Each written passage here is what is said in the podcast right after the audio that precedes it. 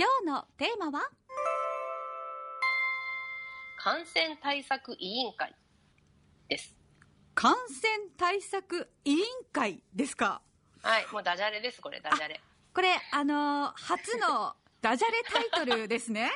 あの、放送委員会とかの委員会と、それで委員会のツッコミをかけてると。なるほど。なのではい。あの、感染対策が叫ばれてますけど、ええ結局何をどうしたらいいのか？うんワクチンだ、変異株だとかね、どんどん情報が新しいのが来て、ついていくのもやっと、うんもうどうしたらいいのかっていう人も多いのじゃないかなって思うんですね。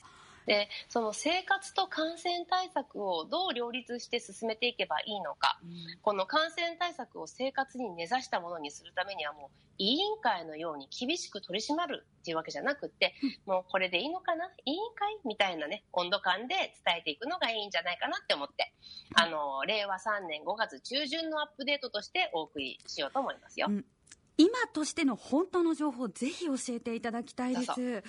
ね。まず先生、変異株だとさっきおっしゃいました。はい。変異株、毎日耳にしますが、実際のところ一体何者なんでしょうか、はい、これはね、もともとの新型コロナウイルスなんですけど、うん。一部変異したものっていうのが皆さんのなんとなくの認識だと思うんですが、うん。そもそもね、ウイルスって変異するものなんです。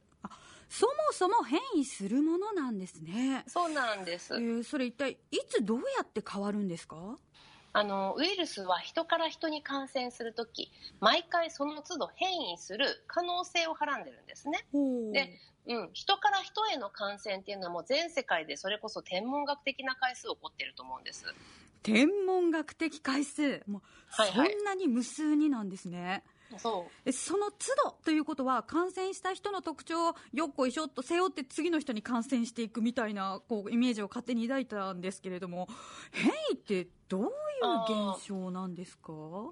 うんとね、感染した人の何かをもらって次に持っていくってことは実はなくって、はいあくまでウイルスの遺伝子とその人の遺伝子が混じることはないんですね。で、あの変異っていうのは遺伝子変異っていうことなんですよ。うんうんもともとのウイルスの遺伝子がコピーされて増殖していく。その時には、ウイルス君の遺伝子はウイルス君の遺伝子のまんま混ざらず増殖していくんですけど、その時にうんちょっとだけ変わることがあるんですよ。えーあじゃあミスコピーみたいな感じですか？そうです、そうでうん。す。そのミスコピーみたいなものがそのまま保存されて次のコピーを生み出せば、それのままウイルスとして生きていけるようなね、ミスであれば保存されてどんどん増殖してきますし、うん。もしもそのミスコピーがたまたまですよ、うん。あのウイルスとして生きていくのにより良い変化だったとしたら、ウイルスとして生きていくのにより良い変化って 何ですかそれ？ね、うんウイルスとして敵をね、敵を知るには敵の気持ちになって考えてみるとうまくいくことがあるので、おなので今ね、まあ、そうちょっとい試しにウイルスの気持ちになってみましょう。はい、わかりました。はい。ううんん。ウイルスの目的、これはね、自分のコピーをいっぱい作ることなんですね。おなるほど。いっぱい子孫を作るぞというのがウイルスの気持ちですか。そうです。うんそして、ウイルスとして生きていくのに、より良い変化っていうことは、たくさんの人に感染できることなわけですね。うん。あじゃあ、変異株の感染力が高いというお話ですけれども、それと関係ありますか？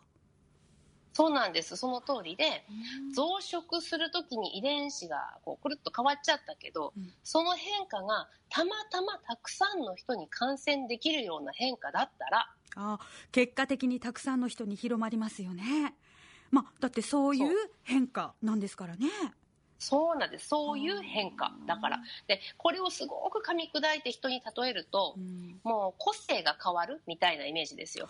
あの、そう。もうすごいフレンドリーでめちゃくちゃいっぱい友達ができる性格のウイルスさんになったみたいなね。あちょっと話すだけですぐ友達になれるから、どんどん世界が広がる個性みたいな感じですか？そうなんですはあ。だから、変異株が感染力が高いっていうのはむしろ当たり前なんですね。うんで、逆に言うと感染力が弱い変異株とか、うん別に結果は何も変化しない変異株っていうのも存在はするんですけど、これは別に問題にならない。ね、自然に選抜されてより勢力を拡大していく変異株があるから、今回のように問題になるわけ。うんあの、結局変異株のことでね、だいぶ時間使っちゃいましたけど。いや、毎日聞く変異株のからくりについてよくわかりました。今、現状としての変異株って一体どういうものなんでしょうか、あのね、実は今流行している変異株、北海道で流行しているやつは、もともとイギリスから来ている N501Y っていう形なんですけど、はい。うんと、これが今一番多いんですよね。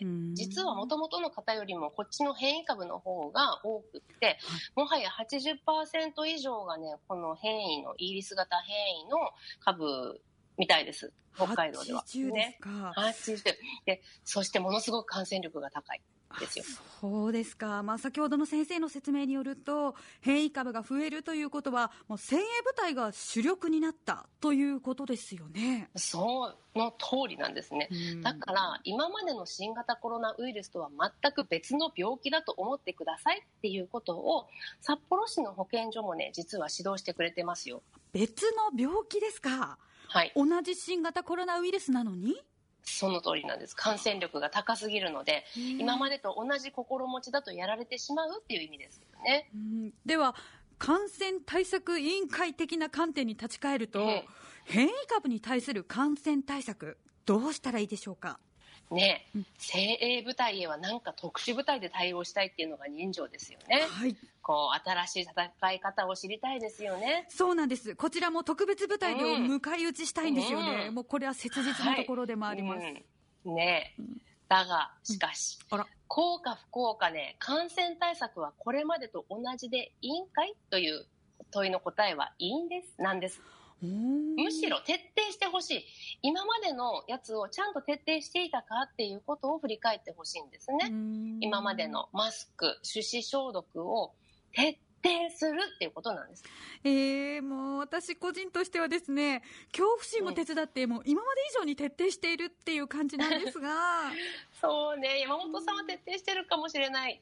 でも、例えばね、マスクの真ん中を指で持って直している光景って見たことありません？あよくありますうん。あれね、マスクはフィルターなので、あの、マスクの真ん中、外側を持って直したその指でフライドポテトを食べたらですよ。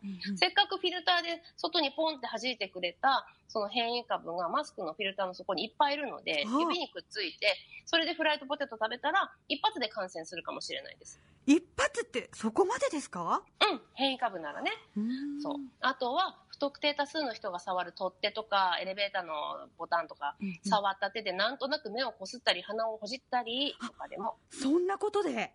変異株ならね、と。っていう感じで、本当にね、1アクション、1消毒っていう勢いでアルコールで手と指消毒していきましょう。で変異株が相手だとしても、実は特別な対策がなくてうん、我々人類としてはもう足元を固めることがね、強さの秘訣なんですうん。やることはこれまでと同じ。慣れでいい加減になってきている対策を見直すのがいいんです。あー今までこうやってきて大丈夫だったからじゃなくて、まあ、これで安心っていうわけじゃなくてもう一歩二歩厳格にというか丁寧に基本をねしっかり大事にするっていうのが変異株にやられない鍵となるんですね。その通りです。頑張っていきましょう。はい。今日は新型コロナウイルスの変異株の感染対策についてのお話でした。